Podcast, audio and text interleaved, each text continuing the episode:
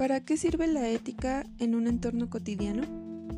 Tanto la moral como la ética son indispensables para la vida diaria, ya que con ella realizamos nuestras acciones cotidianamente y juzgamos a las personas que nos siguen dichas normas o costumbres.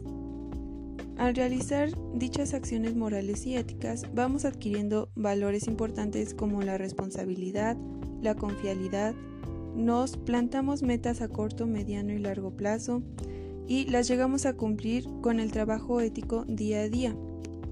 Aunque la mayoría de las ocasiones nos encontramos en varios dilemas y en diferentes situaciones, donde tenemos que tomar decisiones que cambiarán nuestro rumbo de vida. Una persona debe ser responsable en sus acciones y debe tener la ética para aceptar sus errores y saber en qué momento está realizando comportamientos que no están bien y son más conocidos como acciones inmorales.